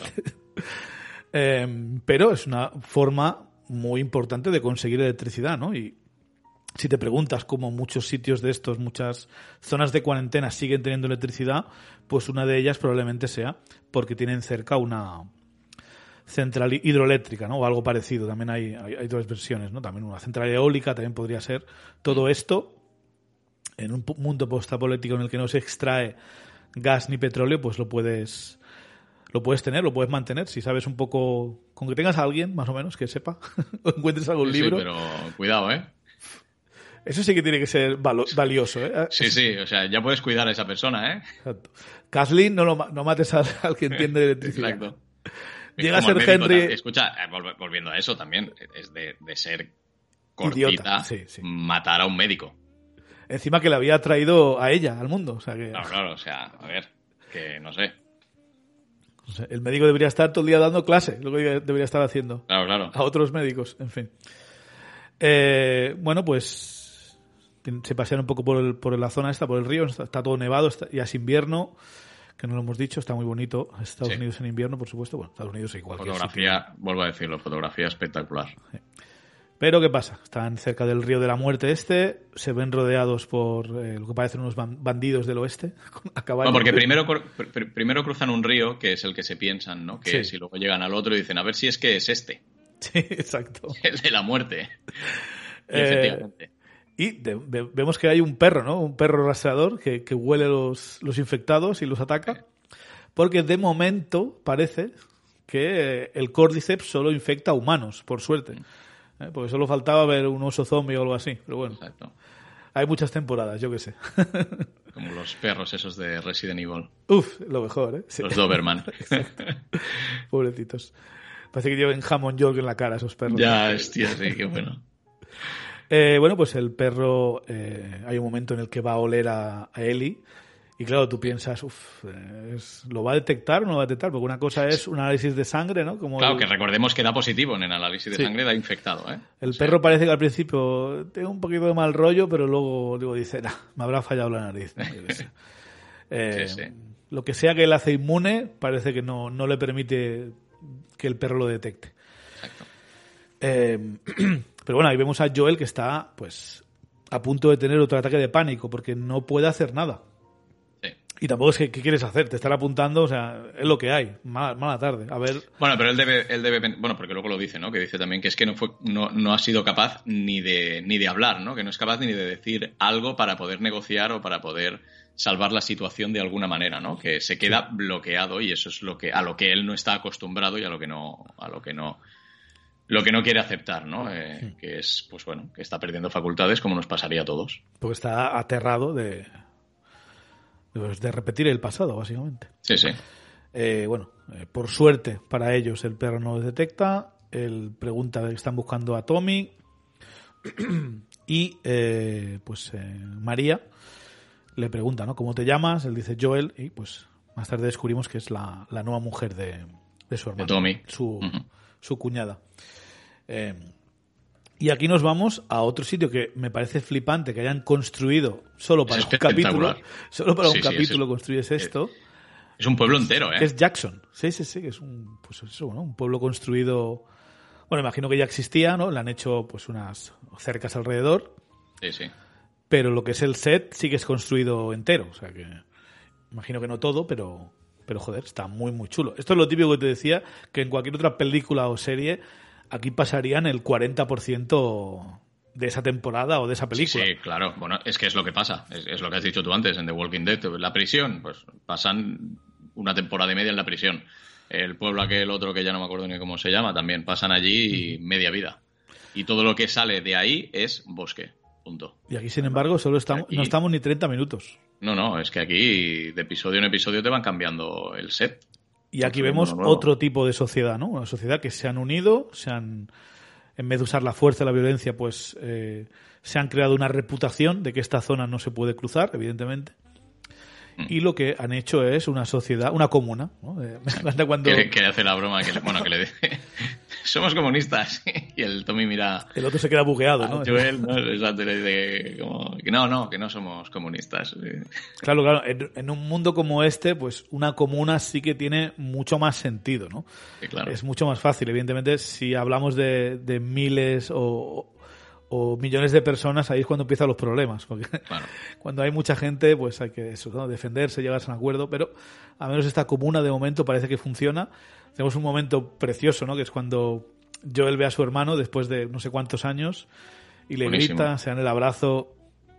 Buenísimo. Eh, y vemos a Gabriel Luna, creo que se llama este, eh, el actor que hace de Tommy, que no veíamos desde el primer capítulo. Sí. Y no desde el primer capítulo, desde los primeros 15 minutos de la serie. Sí, porque está, está en, sí, sí, está en, en- en el, en el prólogo, prólogo, de- sí. de- del primer episodio solo. No. Y había rajado un poco de él en el capítulo 4, si no voy mal, que, que Tommy es un poco un, un joiner, dice, ¿no? Un- alguien que se apunta a cosas, Sí. se apunta al ejército, Porque pero cuando lo era deja, joven se apuntó al ejército y... sí. se apunta a los Fireflies, a los Luciérnagas, pero los deja. Mm. Entonces lo, lo vende un poco, un poco mal al pobre Tony, la verdad. Sí. Eh, bueno, conocemos eh, un poco cómo funciona esta, esta ciudad, este Jackson, ¿no? Y desde el principio podemos ver a Ellie que está un poco picada con todo, ¿no? Eh, no fuera es- de lugar, ¿no? Se, Sí. se- se le nota, se le nota que está fuera de lugar, que no, no está acostumbrado a ese tipo de, de trato, ¿no? Por parte de, de otras personas, ¿no? Eh, Sí. Está fuera de lugar. No, no le gusta que le hayan quitado las armas. Exacto. No es muy fan de que Joel se vaya con su hermano y la deje con la María. Eh, está un poco en plan, eh, este, este, mi, mi, mi nuevo padre es mío, ¿eh? Sí, sí, es un sí. poco lo que, lo que está pasando aquí, ¿no? Sí, sí, sí. Ya, ya se le ve la cara, ¿no? Cuando realmente cuando se dan el abrazo, Joel y, y Tommy, Sí. ya se le ve en la cara, ¿no? Que dice, "Mm, que no me lo quiten. Claro, es que es complicado. Que solo ¿eh? lo tengo a él. Sí, sí, sí, sí. ¿Sabes? Sí, sí, sí. Es que creo que es algo que hemos sentido un poco eh, en ciertas medidas todos, ¿no? Cuando eres muy amigo de alguien y te presenta a otro colega, o yo qué sé, cuando tu novia te presenta a alguien, no sé qué, es un poco como... Es como, Eh, me tengo que hacer sí. colega de este, pero... Pero ¿cómo Pero lo colega, justo. Exacto. Sí, sí. Entonces, bueno, pues a mí Jackson me ha, me ha parecido que está súper bien hecho, me ha encantado la sensación de, Sí. de que es uno, un oasis dentro de todo este apocalipsis, ¿no? De, tienen patrullas, tienen Mm. de organizado, Navidad, con árboles de Navidad. tienen electricidad, eh, películas. Sí, o sea, lo han conseguido. O sea, eh, El- Joel está el- envidioso. Exacto. Pero Es muy envidioso. El, bar que se pone en hielo picando un, un trozo de hielo gigante Sí, eh, sí, sí, sí. con el whisky. eh, bueno, Le no dice que, que solo les falta criar cerdos para tener bacon. para tener bacon y que Ya ya, ya todo. está. la vida está solucionada. Eh, Sí, sí. Está flipado, ¿no? Y de hecho está la conversación esta que tienen eh, Eli, no, Eli- eh, sí, Eli y María. Bueno, primero vamos a la de Tony, Tony, Tommy y Joel, perdón.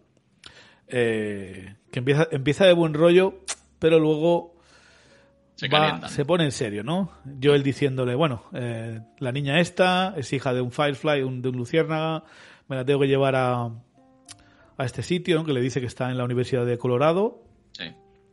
y dice, te vas a venir conmigo, eh, lo hacemos rap- rapidito, volvemos, no sé qué. Y el hermano dice que no puede. Eh, yo le dice, ¿qué pasa? Que tu mujer no te deja. Y dice, no, no, es que voy a ser padre. Ya no puedo hacer tonterías. Y eso es la última hostia que le queda al pobre Joel, ¿no? Es en plan- A ver, yo lo entiendo la situación. O sea, entiendo la situación de Joel porque se ha cruzado medio Estados Unidos para, para ir a buscar a su hermano. Pero claro, es que entra cortando inyección también, ¿eh? Sí, los Eh, dos. Joel, o sea, no le da ni, ni un respiro. O sea, no sé. Ríete así un poco de lado cuando te digo que voy a ser padre, ¿sabes? No sé, un poquito. Nada, le dice, él, él dice, creo que seré un buen padre. Y Joel le dice, Ya lo "Bueno, veremos". Ya lo veremos. Hombre, a ver, un poquito, ¿no? Claro, como eh, tal como ha descrito Tommy, es como un, alguien que se apunta a cosas, ¿no? Se apunta a esto, se apunta a lo otro, Sí. lo deja. Como te apuntes a ser, padre, a ser padre y lo dejes, como hacen muchísimos en el mundo real, pues Eso es verdad, eh, pero que yo creo que lo que más le duele es el hecho de que en el fondo es como que lo están sustituyendo o, no que, que ve que su hermano pues no, no va a ir a muerte con él no Eh, eh, como, como mínimo ahora no en el principio le dice bueno yo ahora es que estoy casado voy a tener un hijo estoy bien en esta sociedad y tú me vienes a buscar para que de repente emprenda una misión que a lo mejor no sale bien y luego le dice, ¿no? Eh, porque la vida se haya detenido para ti no significa que se tenga que detener para mí. para todos O sea, sí. yo tengo que continuar mi vida. Y eso también pues le, le duele muchísimo. Es un momento complicado. Y también tienen aquí la conversación esta de, de lo que hicimos, ¿no? De, del pasado que tú comentabas antes, de sobrevivimos de la única forma que, que supimos, Mm, pero hay otras formas. También la tenemos aquí, está bastante, bastante chula. sí. Eh, y mientras tanto, pues tenemos a eh, Eli y a María, pues teniendo otra conversación. Bueno, me he dejado el ataque de pánico que tiene otra vez Joel al salir de. Sí, al salir de la bar, conversación que, esa del bar. Que cree ver a su hija, a, su, Sí. a Sara, a su hija muerta, por Sí. una chica que tiene un peinado parecido. Hombre, es que también el, el pelo es idéntico. A ver, a ver, ya sé que es muchos años, ¿eh? pero vamos, que. Sí, sí, le, le puedes a cualquiera. Evidentemente estás eh, soñando despierto, ¿no? Dice. Claro, claro. Eh, bueno, vemos a Eli, que se ha pegado una ducha caliente, algo muy preciado, seguro que llevan meses a saber si se han podido bañar. Porque Como era- mínimo, lo- la última vez que los hemos visto ducharse ha sido en la casa de Frank. Exacto, porque después a saber dónde te has duchado, porque si el río está helado, no te recomiendo que te pegues una ducha ahí, ¿no? No, más bien un, un checo checo en el sobaquillo y, y Exacto. adiós. Buenos Eh, días. entonces vemos que la María le ha dado ropa nueva, le ha dado incluso una copita menstrual, que es algo muy útil en esa en el mundo real, pero también en esa situación todavía más, ¿no? Sí, sí. Porque los tampones no creo que sea algo muy habitual. Eh, Es pero me- buenísimo cómo flipa eh, Eddie eh, con, con el tema. buen, buen regalo raro, Sí. pero útil. Eh, Sí, sí. Y cuando baja a, cuando va a la casa de, de María, pues ahí tenemos los cartelitos, ¿no? De Kevin y de Sara. Sara, nosotros sabemos que es la hija de, de Joel. Sí. Y Kevin, pues resulta que es la hij- la- el hijo de, de María, que murió, María. tam- murió también antes de, de la pandemia, parece. Mm. Sí, porque es de. Murió antes, el, el marzo del 2000 muere. No, no, perdona. Ah, no, murió también el. ¿Cuándo? el 20 2003. 29 de septiembre de 2003 muere. O sea, el- también en... en- Con solo tres años muere el niño. Claro, O sea, imagínate, pues también cuando empieza la pandemia, ¿no? por ahí, sí. Empieza en 2003. Sí, sí, estoy mirando, sí, exacto. Pues por ahí, imagínate. Pero bueno. Exacto. Eh, Lo que decíamos también, que cada persona gestiona las cosas de una manera diferente, ¿no? Lo que decíamos, sobrevivimos de la única manera que supimos. Bueno, pues mira, María ha gestionado la muerte de su hijo de una manera diferente que a, a como lo ha hecho Joel, ¿no? También era más pequeñito, ¿no? Imagino que tiene que influir eso. Que cuanto más tiempo pasas con alguien, más dura será su pérdida. yo qué sé. Eh, nada, olvídate, y menos para una madre, olvídate. Una madre sufre la pérdida en el momento en el que están embarazadas, eh, vamos, eh, minuto cero, vamos, y es que no estamos hablando, estamos hablando de que el niño seguramente que, has dicho tenía tres años, ¿no? Así, Sí, sí, sí, sí. fíjate, da igual 3 que 15 que 54. Es un hijo y, y la muerte de un hijo para todo el mundo es difícil, Ujú. pero, pero una madre, vamos, eh, o sea, no quiero decir que los padres lo sufran menos, pero que quiero decir que da igual eh, cuánto tiempo haya pasado con su hijo. Para esa madre eh, se ha roto la vida para siempre, vamos. No, Claro, No, yo no, te- yo no tengo ni idea. Yo solo, solo digo que, que me parece más lógico si cuanto más tiempo pasas con alguien, más recuerdos tienes. Quizá tiene que ser todavía más, más fácil al menos acordarte de, de ellos. No lo sé. No tengo ni... Mm, No, por, por suerte eh, se ha muerto gente de mi familia, pero no, no, no he tenido ninguna muerte así súper, súper...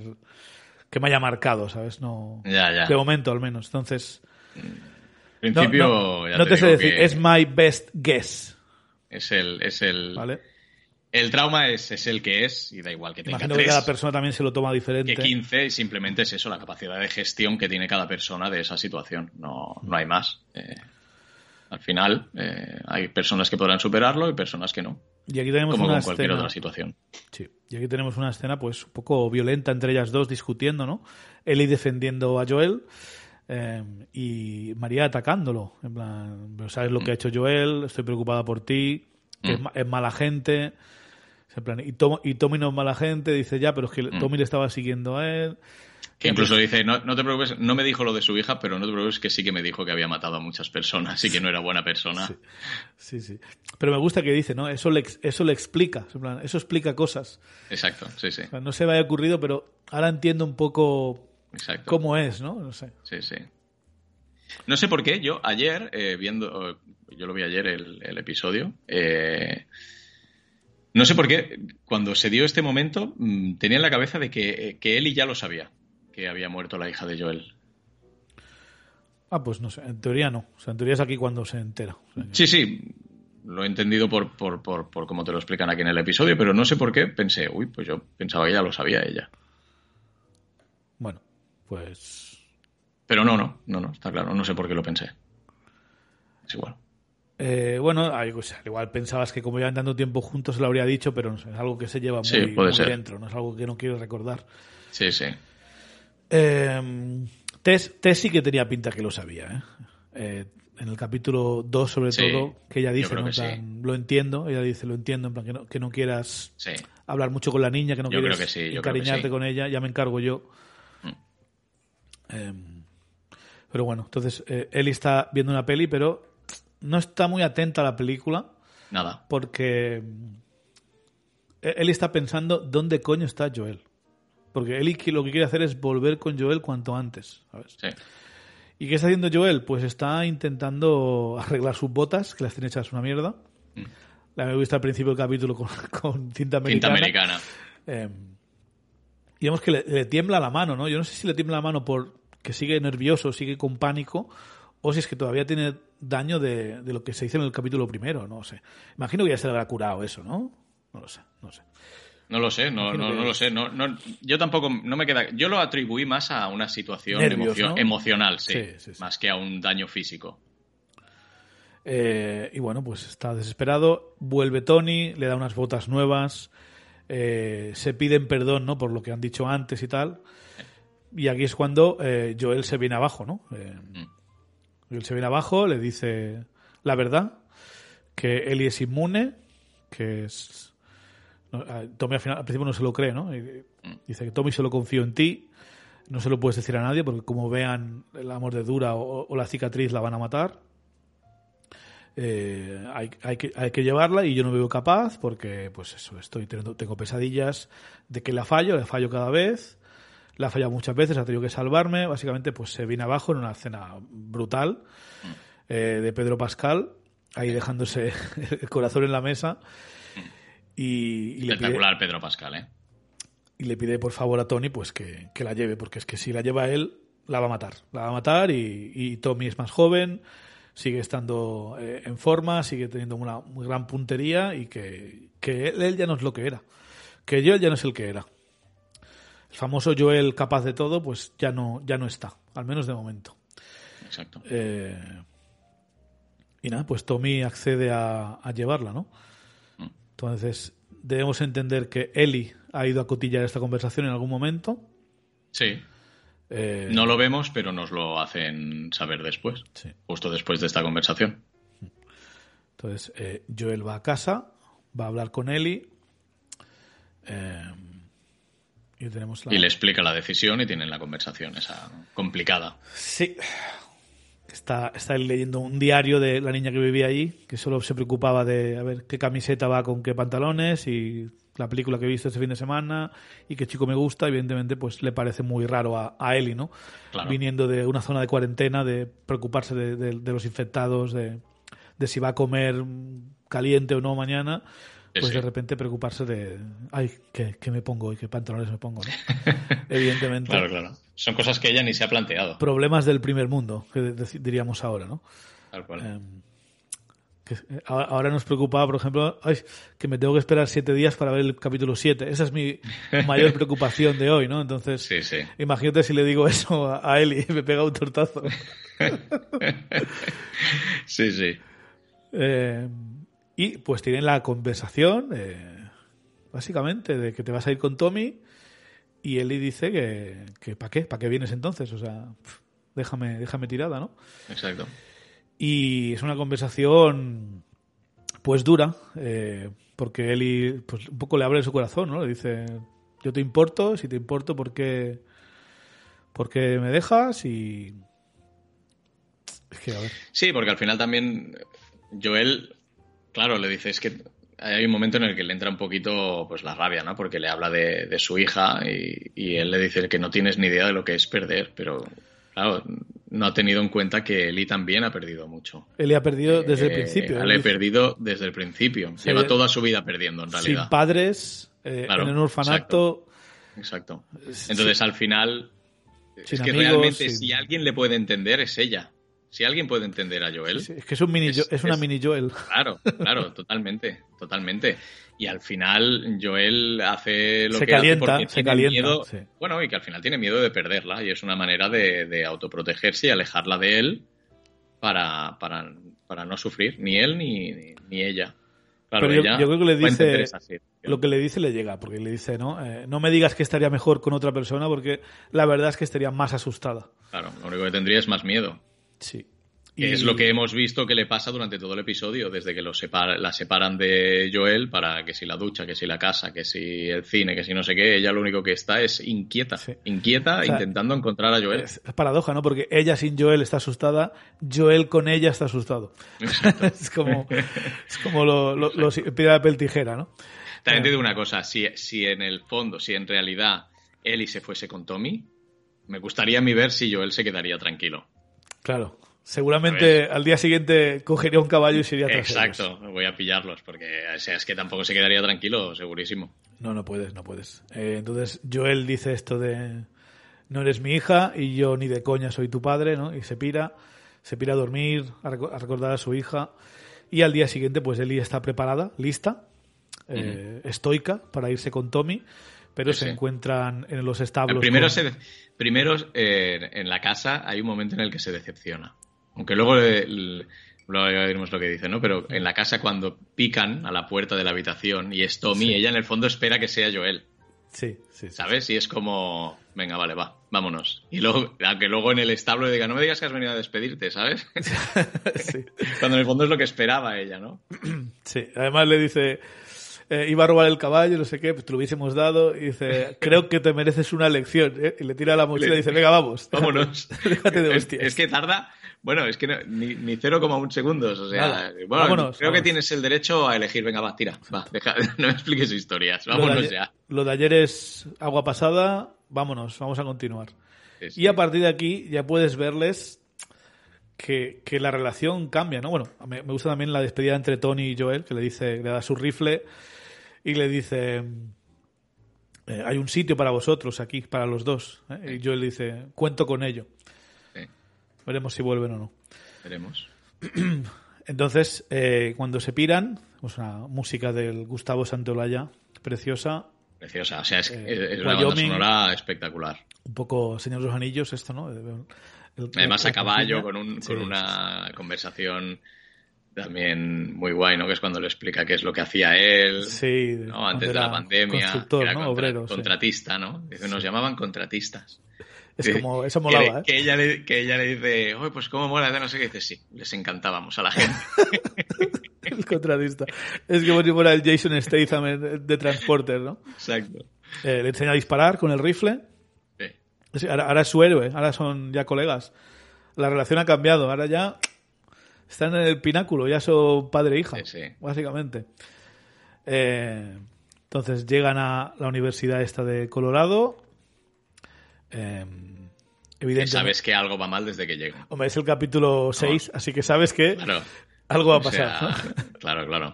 Entonces, No. ¿qué ha pasado? Eh, los Fireflies se han ido, ya no están en este edificio. ¿Mm? Eh, esto es lo que me parece que está muy acelerado, ¿no? Porque pasamos de que son ya padre e hija y enseguida nos vas a dar la bofetada, ¿no? Hubiese preferido, no sé si quizá empezar el siguiente capítulo con, con esto o si cinco minutillos más de que se decepcionen, en plan, no están los Fireflies aquí, solo encuentran monos de laboratorio. Mm. Eh, hubiese agradecido un poquito más de, de desarrollo aquí, pero bueno. Eh, ¿Sí? Me conformo con lo que tengo. Eso Yo no, no, no, no lo he echado de menos, ¿eh? Porque al final sí que... es como que llegan y se que- plan, no están aquí, pero pues bueno, no pasa nada. Hay un mapa, ya Bueno, porque en el fondo es como que es una información, sí que es verdad que se lo ha dicho Tommy, ¿no? Pero, pero es como que ellos ya están acostumbrados a que las cosas salgan mal, ¿sabes? Es, es el máximo exponente de, de si algo puede salir mal, saldrá mal, pues esto es el máximo exponente, porque allá donde van al final tienen problemas siempre, o sea, han ido a-. han conocido a los hermanos y han acabado Son muertos los- dos, eh, han conocido, bueno, él y no, pero Joel conocía a Frank y a, Bill. y a Bill y han acabado muertos los dos. Quiero decir que al final eh, están acostumbrados a eso, ¿no? Y la serie es consciente de que están acostumbrados a eso y como yo creo que también ala- alargarte lo hubiese sido un poco contraproducente, ¿no? Porque, bueno, te podrían haber puesto un conflicto que durase... No, yo hubiese puesto. Pero- tres o cuatro minutos más de, de un poco de la decepción de hemos llegado y no está, ¿no? No sé. Em, pero bueno, ¿qué te digo? Eh, es solo algo, un nitpick de esto, es algo, un tiquismiquis personal. Eh, me gusta el momento que tiene Joel, ¿no? Que le dice, pues en realidad, en vez de ser ranchero de ovejas, Mm. hubiese querido ser un cantante, ¿no? Cantante. Además, en el primer capítulo tenía una guitarra en el cuarto, Sí. eh, así que ella le dice pues que le tiene que cantar, Que que, va, tiene que como cantar. va a salvar el mundo, lo, lo- lo menos que puede hacer es cantarle una canción. Mm. Sí, porque primero dice que ni de coña. Entonces le dice ella, bueno, ya que voy a salvar el mundo, al menos. Dice, venga, va. Entonces, pues eh, cuando se dan cuenta dónde tienen que ir, tienen que ir a- al hospital de Santa María de Salt Lake, en Utah. Eh, y entonces eh, escuchan unos cuantos eh, Saqueadores o. sacadores ¿no? o lo que sea que van con tuberías y combates de béisbol Sí, eh, que están ahí, pues yo qué sé, eh, a saber qué están haciendo, ¿no? Eh, buscando suministros, imagino. claro, lo que pillen. Eh, pero ellos prefieren no lidiar con ellos, así que se van por la puerta de atrás. Hay un forcejeo. Joel no tiene problemas en ahogar a uno de ellos, pero durante el combate, pues eh, le ha clavado un trozo de bate de béisbol en el estómago. Eh, huyen a pistoletazo Es, es, limpio. es, eh, ¿Ves? Ahora yo me quedo. Es un, bate- es un trozo Sí, o de bate sea, de béisbol. Yo pensaba bate- que era como un cuchillo. Coge el bate de béisbol, lo eh, Joel lo esquiva, el bate de béisbol se revienta contra el árbol Vale. y imagino que antes de que consiga Joel forcejear y cogerlo, pues él se lo clava, ¿no? Y por la adrenalina, vale. pues yo no no, me, se no me quedé cuenta. con el detalle, no me quedé con el detalle ese. Eh, seguro que has visto, alguna vez te ha pasado la falsedad del cuerpo, ¿no? De que te haces un corte y hasta que no te lo ves no te duele, pues... Sí, sí, tal cual, sí, sí. Bueno, y además en situaciones está demostrado. En situación de Sí, combate, la adrenalina precisamente es lo que hace que disminuir eh, la- los inputs de dolor del cuerpo. Sí, además, eh, he escuchado veteranos decir que cuando disparas a, a un rival tienes que dispararle varias veces, porque muchas veces disparas dos veces y siguen luchando, siguen adelante. Eh, entonces la adrenalina es lo que tiene. Eh, evidentemente, pues eh, huyen, consiguen huir a caballo de, de estos saqueadores. Eh, pero Joel, pues, eh, se cae, se queda inconsciente o muerto. eh, y Ellie, pues, se queda sola. En plan, no me dejes, no sé qué voy a hacer, no... Sí. Y se acaba el capítulo así. Y nos dejan así. Y se quedan tan anchos, ¿eh? Nos dejan así. sí.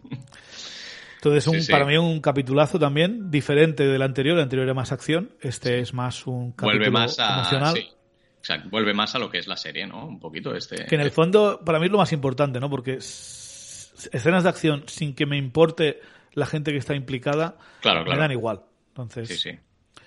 yo, el, el momento que decía que, que más me gusta a mí de los videojuegos es eh, cuando tienen la discusión en el, en el cuarto, cuando Ellie le dice lo de que Mm. eh, no me digas que estaría mejor con otro, pues la verdad es que estaría más asustada y creo que lo han clavado en el videojuego Sí. es prácticamente igual, han cambiado alguna cosilla, pero el cuarto en el que sucede es el- la misma decoración, mismo, misma cama, de todo. No, no, no, O sea, es que están. clavado. Los decorados son. Sí. Es que hay fotogramas que, que puedes encontrar por internet comparaciones y Sí. es que son fotogramas clavados. Entonces Por estaba preocupado por este momento, además que se, se lo han hecho de rogar, porque digo, a ver si no lo van a poner, a ver si no lo van a poner, y al final me lo han puesto eh, y me ha, me, ha, me ha encantado, así que estoy... Pero lo han puesto cuando, cuando al espectador, no solo al jugador del videojuego, sino al espectador que no es jugador del videojuego, ese momento le va a tocar eh, la fibra. Sí.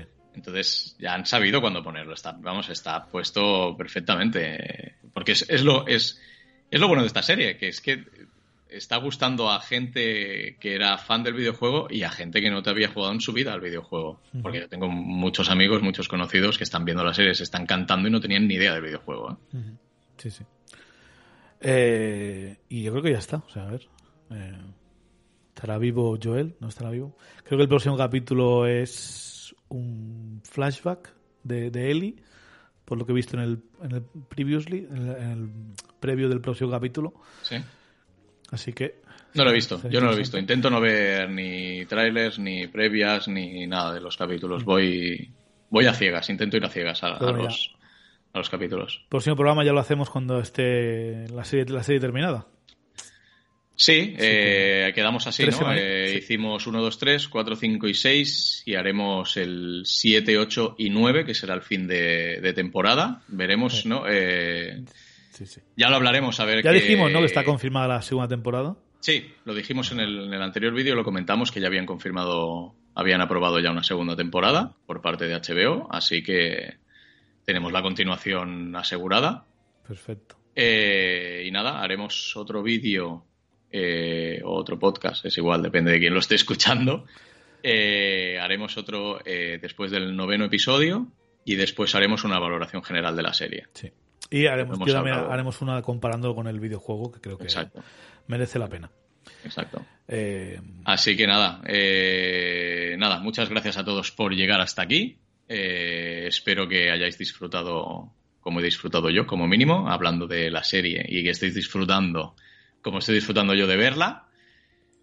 Gracias, Chevy, por, por estar aquí Un placer, un O, placer, o gracias a gracias ti. a, mí por estar contigo de- en el podcast. o sea es, que- una, es una gracia mutua. Así que nada, un placer como siempre. Eh, eh, muchas gracias a todos los que nos seguís. Eh, y nada, Chevy, lo que tú quieras. Si quieres decir algo, andaban. Eh, nada, es, eh, pues eso, gracias por escucharnos o por vernos. Para los que nos han encontrado en YouTube, pues eh, el podcast de Marvel Studios Noticias sobre todo se dedica a hablar de las producciones de Marvel Studios.